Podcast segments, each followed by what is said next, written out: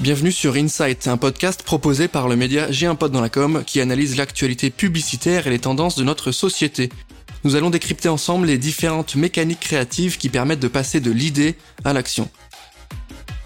Bonjour à tous et bienvenue dans ce nouvel épisode d'Insight. Aujourd'hui à mes côtés, je reçois Caroline Fontaine qui est déléguée générale de l'ACC, l'association des agences conseils en communication. Salut Caroline, comment tu vas? Ça va très bien, merci. Je suis ravi de t'avoir avec nous sur ce nouvel épisode. Tu vas nous parler un petit peu des nouveaux enjeux côté ACC, dans quelle mesure on va vous voir un petit peu plus auprès des agences, dans quelle mesure aussi auprès d'un public un peu plus jeune? On va essayer de comprendre ensemble pendant 30 minutes la nouvelle stratégie que tu vas tenter de mettre en place et les nouveautés qui peuvent arriver au sein du syndicat, qui est quand même, rappelons-le, un acteur central de cet univers et qui a un rôle à jouer, qui le joue depuis maintenant quand même quelques années. Mhm. Si tu le veux bien, est-ce que tu peux nous expliquer globalement ce que fait la ACC aujourd'hui? Pour ceux qui ont besoin d'un petit récap, nous dire aujourd'hui la c'est quoi et comment ça marche? Alors l'ACC, c'est un acronyme qui signifie Association des agences conseils en communication. Donc en fait, à la base, et c'est important parce que c'est évidemment une de ses missions essentielles, l'ACC qui a été créée en 1972, c'est un syndicat et c'est un syndicat patronal. Donc la base de sa structure, c'est de représenter le patronat, notamment dans les accords euh, qu'on peut avoir avec les syndicats, etc. Donc ça, c'est une mission qui est assez normative, institutionnelle, mais très importante pour les agences. Et donc on négocie au nom de la filière communication. On fait partie du MEDEF, etc. Mais l'ambition de la ACC et ce qu'elle fait et ce qu'elle propose ne peut en aucun cas se résumer à ça.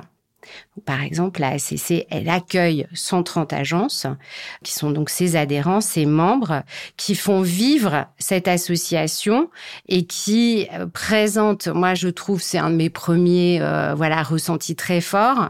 Ce qui est assez formidable, c'est l'immense camaraderie qu'on peut retrouver au sein de cette association. Voilà, donc je pourrais développer sur la manière dont ça travaille, parce que les gens sont là, c'est essentiellement aussi pour travailler, pour produire, pour réfléchir pour penser ensemble. Et nous, notre rôle en tant que permanent, c'est de les accompagner, de les représenter et puis euh, de travailler sur des enjeux qui sont aujourd'hui essentiels au métier de la création et de la créativité. Vous avez une activité évidemment de conseil auprès de ces agences-là. Il y a aussi beaucoup de contenu qui est créé pour un petit peu guider ces entreprises avec, euh, il y a des labels, il y a des études, il y a des choses qui sont montées aussi en collaboration avec d'autres agences et d'autres acteurs conseils pour voir un peu et tracer un peu la route de l'univers des agences. Aujourd'hui, comment ça s'organise la CC On parle de délégation, comment ça fonctionne? Est-ce qu'il y a des, des splits en termes d'équipe? Comment ça marche? En fait, le travail des agences au sein de la ACC en lien avec les permanents de la ACC, il peut se penser de diverses manières. Il est surtout regroupé autour de quatre chantiers.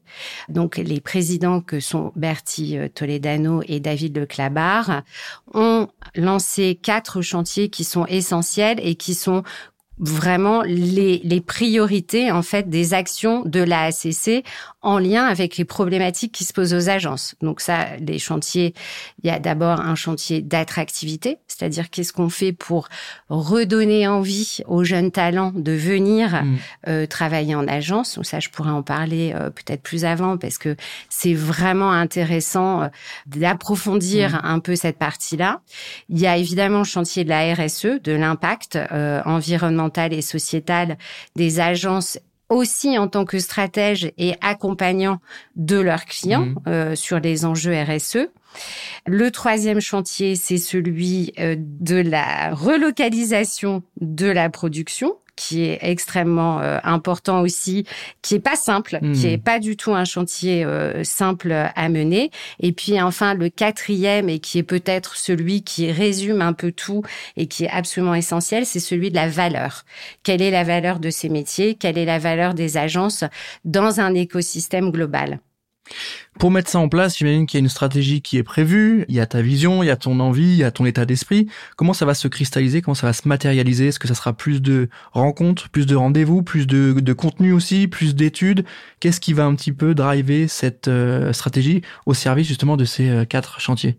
En fait, moi, je continue pour l'instant à faire une petite distinction entre ce que nous, en tant que ASCC et équipe de permanents, nous devons offrir à nos agences et ce que nous, ASCC, en tant que représentants des agences, nous devons faire. Donc, je, je vais, je vais peut-être distinguer de cette manière-là parce que ça, ça me paraît plus simple.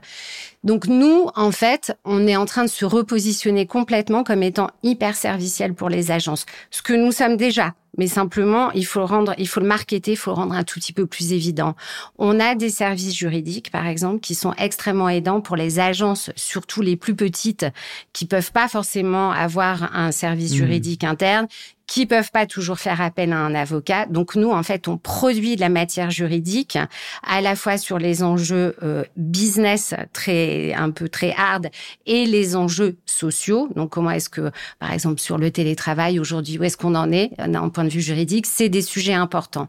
Donc ça, on se repositionne vraiment comme étant hyper serviciel et aussi pour apporter en effet du contenu, de la matière, de l'ouverture, de l'inspiration, de l'émulation aux agences. C'est tout ça qu'on essaie, qu'on est en train de mettre en place euh, de manière assez structurée et méthodique en interne, donc euh, avec évidemment euh, l'ensemble de mon équipe qui est dans cette dynamique. En externe, on se concentre sur les quatre chantiers que je viens d'énoncer, mmh. et puis on va donc pareil, hein, de la même manière entre guillemets, un peu marketer nos actions pour les rendre plus évidentes tout simplement, et pour créer aussi davantage de relief et d'écoute médiatique. Aujourd'hui, sur la stratégie, ça paraît assez clair. En tout cas, je pense que beaucoup d'agences sont à l'écoute et ont envie de collaborer euh, plus intimement et plus étroitement avec vous. Par rapport à une prise de température du marché, ce qui revient beaucoup, et je pense que tu le sais, c'est les sujets inhérents aux appels d'offres et aux compétitions. Comment aujourd'hui vous arrivez à vous projeter sur ces sujets-là qui sont des vraies problématiques, on le sait, et qui malgré tout font un peu mal à notre marché, à notre univers. Comment on va essayer de le rendre un peu plus sain? Quel est le rôle de l'AC dans, dans ces discussions-là? Comment on peut euh, travailler là-dessus? Alors, déjà, avant, et évidemment, je vais répondre à cette question, mais avant ça, je pense qu'il faut ouvrir un tout petit peu la relation agence-annonceur. C'est-à-dire que, en fait, dans notre écosystème, on a tendance à être ultra focus sur la compétition et c'est normal parce que les enjeux sont énormes de part et d'autre. Mais moi, j'ai envie de dire, en général, quand même, on peut être content de la manière dont agences et annonceurs fonctionnent ensemble. Dans ce pays, la singularité de la créativité française, c'est qu'elle est capable d'accompagner des marques au long cours. Et c'est très important de le souligner. Donc en fait, on voit en termes et de performance, euh, côté marque, de valeur immatérielle de la création et d'une marque, que plus les relations sont durables et en fait, mieux c'est, plus protecteur c'est pour une marque. Et je peux en parler très longuement puisque j'ai longtemps euh, était à la tête euh, d'une très grande marque française. Donc ça, c'est un facteur qu'il est quand même important de souligner. Ensuite, il y a toujours Enfin, moi, je fais ce métier depuis 25 ans et ça fait 25 euh, ans qu'on en parle. Malheureusement, il y a toujours le sujet qui est compliqué des compétitions. Hmm. Et pourquoi est-ce qu'il est compliqué? C'est parce que en fait, il nécessite du côté des agences, mais aussi du côté des annonceurs, et ça c'est important à souligner, un investissement mmh. à la fois euh, financier en temps passé euh, qui est absolument majeur. Pour les agences, on estime que c'est à peu près 10% mmh, mmh. de leur temps passé annuel qui est passé en compétition et qui, la plupart du temps, n'est pas rémunéré ou alors de manière extrêmement, extrêmement faible. Donc ça reste un sujet qui est extrêmement tendu, enfin, qui est tendu, ou sur lequel, en tout cas, il faut trouver des solutions. Mmh. Donc nous, qu'est-ce qu'on a fait? D'abord, un, moi c'est un des premiers chantiers bien évidemment que j'ai pris parce que d'abord je connais bien les annonceurs aussi, donc c'est un peu l'intérêt de ma fonction. Mmh. Donc on a pris rendez-vous avec l'UDM, l'Union des marques, et on a dit et on est d'accord, eux et nous, pour relancer en fait quelque chose de nouveau qui sera encore une fois et je veux élargir qui sera plutôt la relation agence annonceur partenaire et responsable et donc transformer un outil qui s'appelait euh, la belle compétition mmh.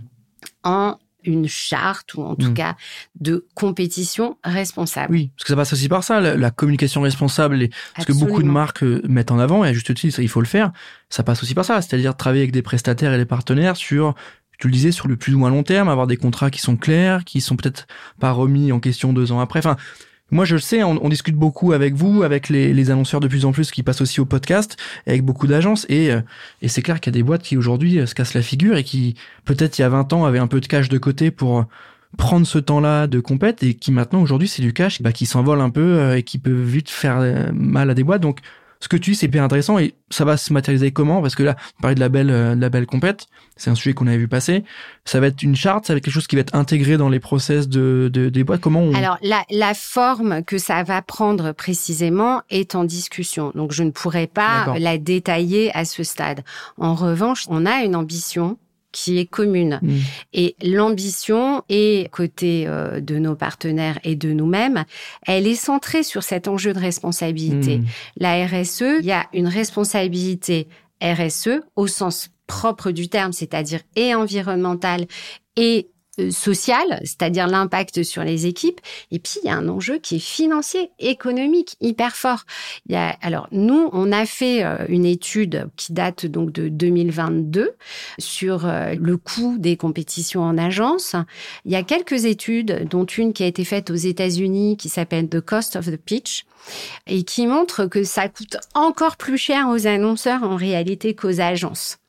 Il y a une petite distinction euh, qui se fait en fonction du nombre d'agences, euh, etc.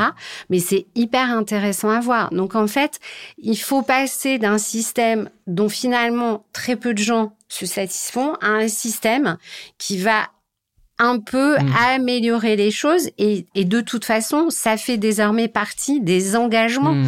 et des entreprises et des agences. Donc nous, on pense que c'est, il faut utiliser ça comme levier pour améliorer les choses. Après, nous, notre enjeu à la ACC, et c'est vrai avec nos partenaires annonceurs aussi, c'est de faire de la pédagogie. Donc, on fera toujours de la pédagogie autour de ça. Je pense qu'il faut aussi noter le travail qui a été fait par la filière com euh, cet été, enfin printemps 2023, mmh. avec les lignes de bonne conduite pour des marchés publics. C'est quand même une progression assez forte. Mmh.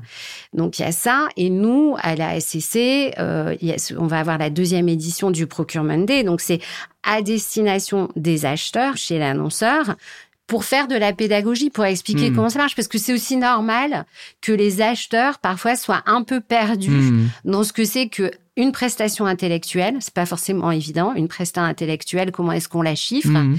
Et puis, alors là, ça, ce sera dédié à la production, ce qui est encore plus spécifique.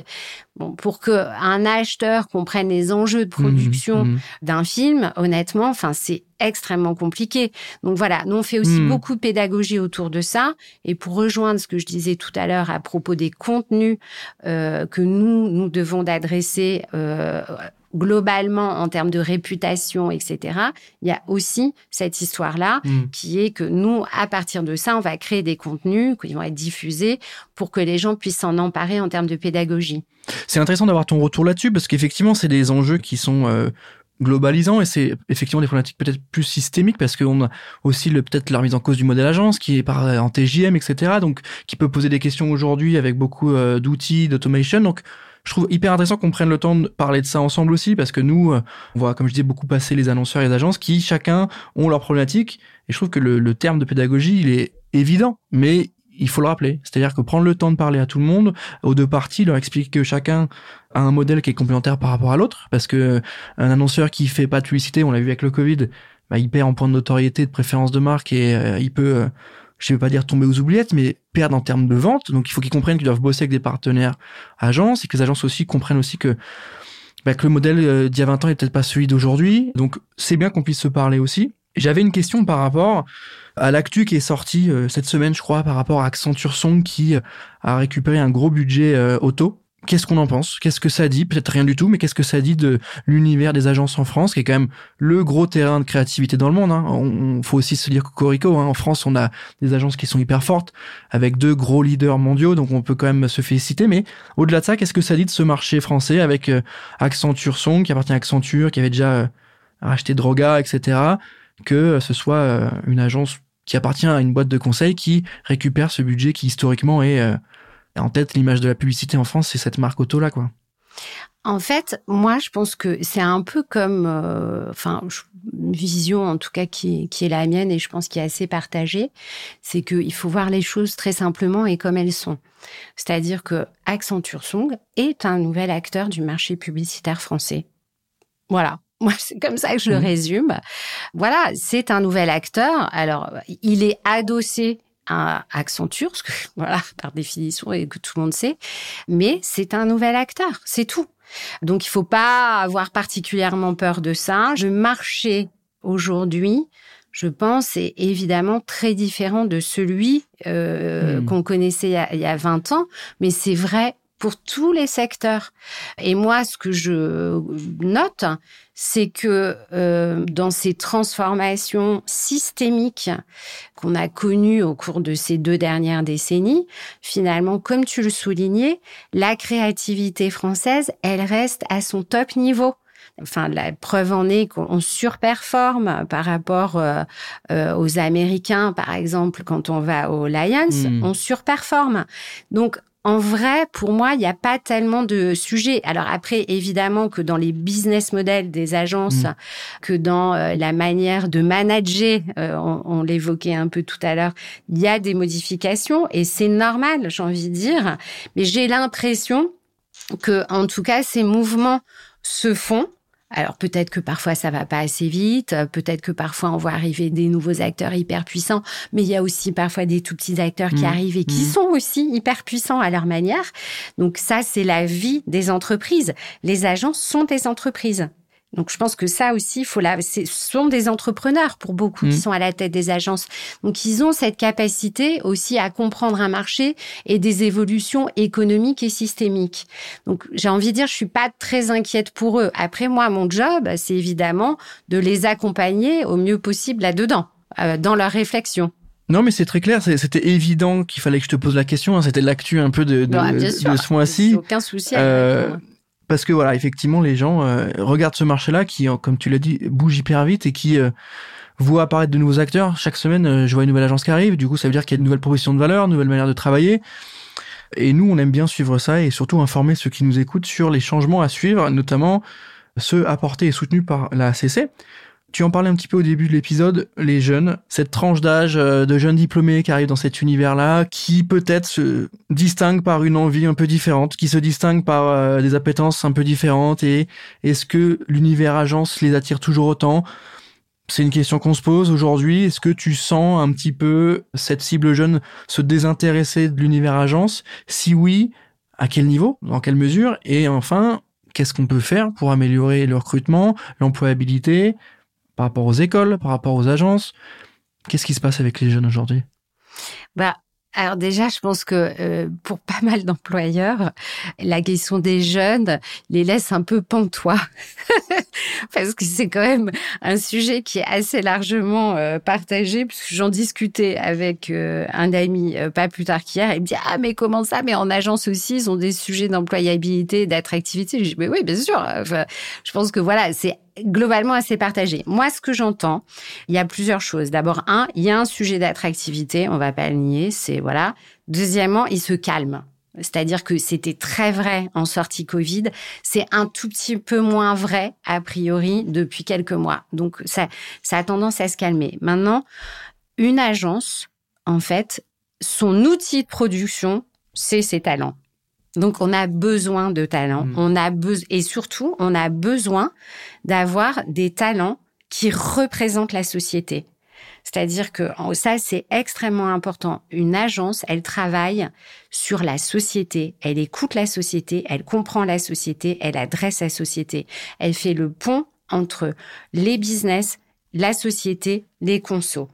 Donc en fait, de par la nature de sa réflexion et de son travail, elle doit avoir des représentants d'une certaine manière de cette société. On peut pas tout sortir du même moule parce que mmh. sinon, bah, en fait, on est beaucoup moins créatif. Donc voilà, les enjeux, les freins qu'on connaît, qu'on identifie sur pourquoi même parfois en école de com ou en école de pub, eh ben, les jeunes talents n'ont pas forcément envie de venir en agence, c'est souvent en fait un enjeu où un peu la peur de résumer la communication et la pub à l'hyperconsommation. Donc ça, moi, je dis tout de suite stop parce que en fait, pour moi, c'est pas du tout ça la com et la créativité. La communication, la création ont un impact sur la société sur les mmh, business mmh. et sur les gens. Ils peuvent aider à transformer les comportements. Mmh. Donc en fait, si vous voulez avoir un impact justement sur la société, bah, une agence, c'est un endroit formidable pour avoir cet impact-là. Donc ça, c'est ce qu'il faut qu'on arrive à faire passer comme message. Et on va y arriver. On a des projets, des outils en cours, etc. pour le faire. Mais ça, c'est un point pour moi qui est absolument fondamental. L'agence, c'est un espèce de condensé de vie. Et où en plus, ben, plus vous avez de différences et de personnalités, parce que je pense que les agences, c'est aussi des endroits de personnalité qui ont un vrai point de vue, qui réfléchissent ensemble et qui sont capables d'accoucher de quelque chose qui va en fait avoir un impact et avoir un effet. Donc c'est vraiment euh, voilà ça c'est pour moi c'est un enjeu mmh. majeur qu'il faut réussir à mmh. re-raconter auprès des écoles, mmh. etc. Moi je vais aller voir euh, pas mal d'écoles, je vais j'ai déjà quelques rendez-vous et puis pour réfléchir et essayer de comprendre un peu mieux en effet quels sont les freins. Mais celui-là il est assez fort. Il y a aussi le sujet du bien-être, mais sur lequel les agences ont fait un énorme travail énorme. Enfin, je veux dire, moi, je connais pas de secteur d'industrie où on mesure euh, annuellement le bien-être, les enjeux de harcèlement, etc. C'est fait en agence. Donc, elles ont quand même, enfin, elles ont eu cette capacité à se confronter à une réalité et à prendre des actions et des décisions qui font qu'aujourd'hui tout ça s'est monitoré. Donc en fait, il faut le, il faut parvenir à lever ces, ces freins et expliquer, tout simplement, je pense. C'est important ce que tu disais, notamment sur l'aspect euh, projection et prise de sur l'économie. Sans pub, foncièrement, il n'y a pas de business. Et sans business, bah, il n'y a pas d'économie. Et on peut pas travailler à cette économie et la rendre plus responsable, etc. Donc c'est important aussi de prendre cette hauteur-là. Tu le disais hyper bien. Il y a une vraie question peut-être aussi, qui est celle des salaires. Il y a moins de cash qu'avant. C'est une réalité aussi. Il y a moins de cash qu'avant.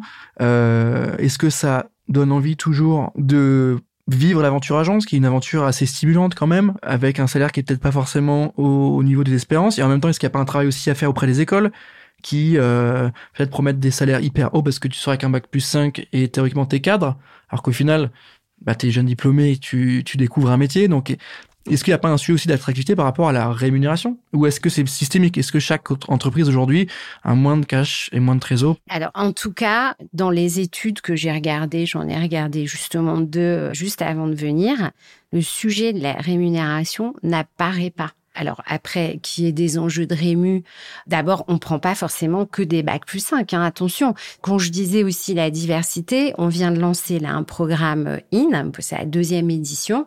Je sais pas si tu le connais, mais c'est vraiment, vraiment quelque chose pareil que je veux porter et défendre. Parce que quand je dis on a besoin de tout le monde, on a besoin de tout le monde. Il y a des gamins qui se retrouvent, bah, ils ont parfois même pas le bac. Et ces gamins-là, on leur dit, bah, vous savez quoi, vous, votre vie, ça va être euh, ça, ça, ça.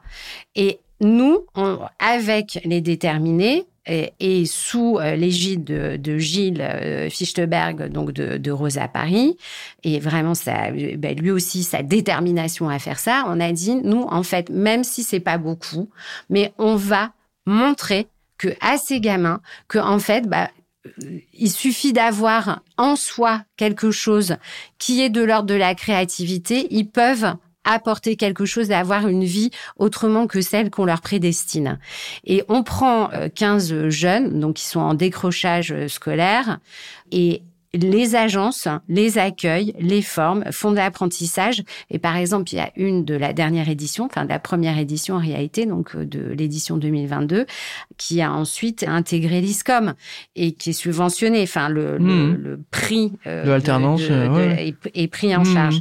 Donc, en fait, pourquoi je dis ça, c'est que sur le sujet salaire, il y a aussi des différenciations et on prend pas que des bacs plus 5. Et je pense que le sujet salaire ne me paraît pas, mais peut-être que je me trompe, hein, euh, ne me paraît pas le frein le plus fort. Non, mais c'est intéressant d'avoir ton retour aussi là-dessus. C'est clair qu'aujourd'hui, euh, quand tu vois le monde un peu dans lequel on vit et, les problématiques qui sont soulevées avec la géopolitique, etc., tu sais que euh, le cash, c'est pas le sujet le plus central à chaque fois, mais il y a quand même une certitude, c'est que au vu de l'inflation, tu as envie d'avoir un peu de monnaie quand même. Donc, ton point de vue il est hyper intéressant. Ce qui serait intéressant, c'est effectivement de prendre le pouls aussi auprès des écoles, ce que tu fais déjà, mais peut-être nous aussi de, de discuter aussi avec. Nous, on travaille quasiment avec toutes les écoles euh, secteur marketcom et de voir un peu effectivement euh, les appétences de chacun, ce qu'on peut avoir et peut-être aussi être ancré avec le, le réel et se dire que bah, comment on peut euh, se battre face à des GAFAM qui sortent des salaires de dingue parce que tu as un bac plus 5 et comment on peut peut-être se remettre sur une réalité de se dire ok tel métier c'est tel salaire avec évolution sur 4 5 6 ans tu vois qu'on puisse avoir des grilles parce que les grilles sont j'ai l'impression qu'elles étaient très claires il y a 10 ans sur l'évolution en agence, le métier, les salaires qui vont avec, et il y avait un peu de cash encore. Là, j'ai l'impression, tu me dis si je me trompe, mais que c'est un peu flou. Tu sais que euh, on passe euh, sa vie à être junior. Tu vois, on, on a du mal à, passer ce stade. Ou à l'inverse, euh, on est très vite senior alors que simplement on a vu euh, une agence, une opportunité. Donc, est-ce que pour toi, le, cette grille d'évolution, elle peut être améliorée? Est-ce qu'elle est claire? Est-ce que euh, l'évolution dans une agence, pas une entreprise classique, une agence qui a des particularités quand même, hein, notamment sur les métiers de directeur de création. Tu peux parfois être très vite d'essai ou à l'inverse te dire euh, putain je vais jamais être d'essai. Donc est-ce que toi pour toi la grille elle te paraît claire? Est-ce qu'elle peut être améliorée par rapport aussi au salaire? Moi, je vais être très, très, très honnête. Je ne connais pas bien le référentiel de grille de salaire et les évolutions salariales au sein d'une agence. Mais je le pense aussi un peu différemment et c'est important parce que c'est une des ambitions que je porte avec euh, mmh, euh, mes mmh. présidents, euh, le bureau, le CA, etc. C'est moi, je pense que de la même manière qu'on veut travailler avec l'ensemble de nos partenaires main dans la main annonceurs, etc. Il faut aujourd'hui proposer des parcours au sein des métiers de l'industrie de la création. C'est-à-dire que en réalité, si tu ouvres un peu, c'est-à-dire que oui, tu peux avoir des grilles de salaire en agence avec, mais ça marche pas comme ça la vie. Et surtout, je pense qu'en plus, ça marche de moins en moins comme ça. C'est-à-dire qu'on le sait que ce que veulent aussi plutôt les jeunes entrants dans les métiers, c'est ils veulent pas avoir un parcours écrit. Enfin, sinon on fait autre chose en réalité. Donc en vrai, nous, ce qu'il faut qu'on construise ensemble, et je pense que ça, ce serait une vraie force. Et en tout cas, on va mettre un peu d'énergie aussi là dessus c'est en fait des passerelles mm. entre, ben, en fait, on a fait de l'agence et puis maintenant, vous savez quoi, j'ai envie de faire un peu de média, donc je vais faire plutôt du média. Mm. Puis vous savez quoi, maintenant j'ai envie un peu d'annonceur.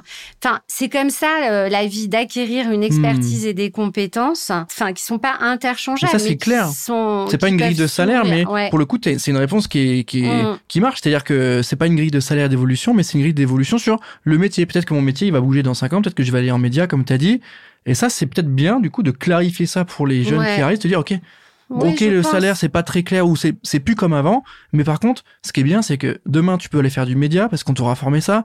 Tu auras eu de l'intrapreneuriat, donc tu auras peut-être monté une structure au sein de l'agence. Exactement. Euh, et tu auras d'autres. Et ça, c'est pour le coup, je pense que c'est un élément de réponse qui est hyper intéressant pour ceux qui nous écoutent et qui se disent, OK, je vais faire que du média trading ah, je suis bloqué pendant 10 ans, je vais que ça. Publicis le fait très bien, pour citer que eux, hein, mais euh, avec l'évolution et les changements qu'on peut faire au sein des agences du groupe, euh, mais oui, mais en fait, si on ouvre, quand on réfléchit au secteur, on essaie de réfléchir un peu plus large. Euh, donc, on est dans un écosystème. Nous, on est un des acteurs de l'écosystème, euh, voilà. Mais nous sommes dans un écosystème. Comment est-ce qu'on en profite mm. pour le faire rayonner et pour, dans les parcours, justement, les penser de cette manière-là? Et ça, je pense que vraiment, c'est c'est faisable. Mm. C'est c'est en tout cas, c'est une belle ambition.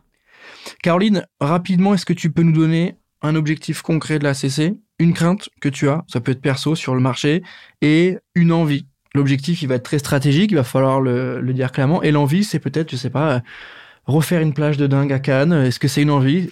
Je sais pas si c'est une envie de faire une plage de dingue à Cannes. Je pense que moi, je me dis qu'il faut être cohérent sur le fond et sur la forme. C'est-à-dire que la présence française à Cannes me paraît évidemment euh, nécessaire, importante, presque fondamentale, mais je voudrais le faire à la française. Et je ne sais pas si à la française, c'est forcément euh, mm. sur une plage. Mm. On a une forme de distinction justement dans la création française qu'on a abordée tout à l'heure. Mm. Donc peut-être que on peut l'imaginer euh, un peu différemment. Donc voilà. Alors évidemment que j'aurais envie de ça pour la SCC. J'ai plein d'envie. Moi, en fait, euh, en termes d'envie, moi, je trouve que ces métiers sont magnifiques parce que c'est des métiers qui sont d'intelligence violence d'écoute, d'altérité Mhm. et quand même d'humilité. Donc en fait, j'ai envie de leur redonner leur vraie valeur et leur vraie place. Donc ça, c'est ce à quoi je vais me concentrer et, et c'est vraiment ça mon ambition.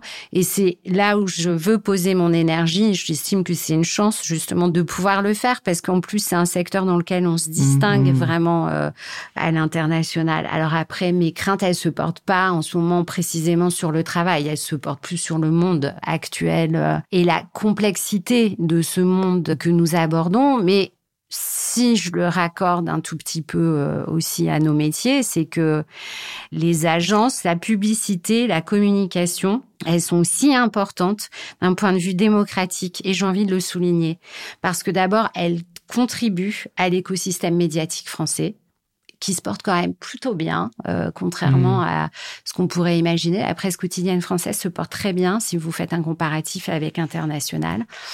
Et les agences et les annonceurs ne sont pas pour rien Mmh. là-dedans. Donc, Mmh. je pense qu'il faut le souligner. Et puis, il y a un contrat de lecture, en fait, quand vous êtes face euh, à une publicité et même désormais avec la régulation sur des influenceurs, vous savez que là, en fait, il s'agit d'une publicité qu'elle est hyper réglementée Mhm. et que si vous racontez n'importe quoi, ben en fait vous allez avoir des vrais soucis. Mm. Donc moi mes craintes, euh, pour en revenir, à- je- voilà, elles sont plus sur euh, l'état du monde actuel, euh, mais mais pas vraiment sur là. J'ai du mal à les rattacher à mon secteur, j'avoue. Ok, c'est euh, très bien, très clair. Moi, la crainte que j'ai, du coup, pour rebondir, c'est qu'on soit un peu plus frileux. J'ai peur que, avec, comme tu le dis, à raccrocher ce que tu dis sur le monde qui est un peu compliqué, c'est un euphémisme. Aujourd'hui, c'est qu'on est, qu'on soit un peu trop dans quelque chose de lisse et que, Ouais. paradoxalement, on a envie de tout casser. Et en même temps, on sort des campagnes un peu frileuses, un peu lisses.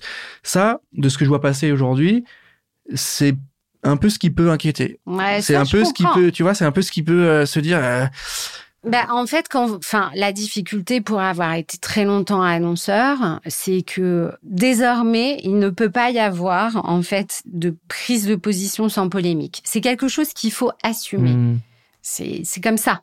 C'est-à-dire que quand vous faites une campagne et qu'elle est audacieuse et qu'elle est vraiment créative, il y a une forme de prise de position. hmm.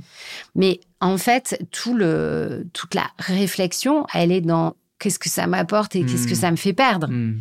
Voilà, et c'est juste là que ça se situe. Donc, mais je comprends, je pense que l'audace, pareil, qui est pour moi une, une qualité euh, française, très...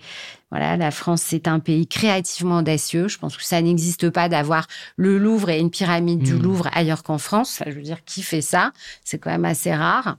Donc, la France est créativement audacieuse et c'est quelque chose qu'il faut conserver, et auquel il faut s'accrocher. Mais c'est vrai que les temps ne sont pas à l'audace euh, créative. En tout cas, vous pouvez Parfois, compter ouais. sur nous pour euh, faire parler de cet univers-là, accompagner aussi les jeunes talents à montrer un peu ce qu'ils savent faire. Euh, je termine cet épisode, Caroline, avec la projection un petit peu long, court et moyen terme. La ACC dans six mois, ça donne quoi? Et la ACC dans six ans, ça donne quoi? Alors, dans six mois, ben moi, ça fera presque euh, neuf mois que j'aurai pris mes fonctions. Donc, normalement, j'aurai accouché d'un bébé. J'espère qu'on aura un petit faire un petit faire pas euh, qui va bien avec la petite soirée qui va bien. Exactement. Donc, euh, avec mon équipe, euh, voilà, je pense que dans six mois, on aura euh, des nouveautés à présenter, des vraies nouveautés, et qu'on aura mis, euh, voilà, en place euh, pas mal de choses. Donc, euh, il y aura la présentation de la nouvelle AACC. Et puis dans six ans, euh, dans mes rêves les plus fous, euh, on est euh, justement un acteur incontournable de l'industrie créative et culturelle, parce que je ne l'ai peut-être pas suffisamment mentionné, mais par exemple la SCC, les ministères de tutelle, c'est Bercy et c'est Valois, Hmm. parce qu'on fait partie d'un écosystème que les agences utilisent aussi les talents créatifs, les font naître des réalisateurs, des mannequins, euh, des acteurs, des Mmh, actrices, euh, Bien des, sûr, des ouais, ouais. musiciens, etc. Donc voilà, moi j'aimerais que dans six ans, on ait pris cette place, cette Mmh. vraie place, et qu'on soit un, un des acteurs euh, incontournables de ce très bel écosystème qui est aussi une spécificité française c'est plus d'une, c'est plusieurs centaines de milliers d'emplois cet univers-là. Donc c'est, il fait, c'est important de le rappeler aussi. C'est-à-dire que d'un point de vue économique, nous pesons euh, en tant que médias, agences, associations, syndicats, Absolument. et c'est important de le rappeler. Caroline, on a parlé d'audace, on a parlé de jeunesse, on a parlé de créativité, on a parlé de business, évidemment, la créativité au service du business. On a parlé de la stratégie globale avec plus de dialogue, plus de contenu. On arrive à la fin de cet épisode. Merci d'avoir pris le temps de répondre à mes questions. Merci à toi pour ton accueil. Merci. On se retrouve très vite pour un nouvel épisode d'Insight.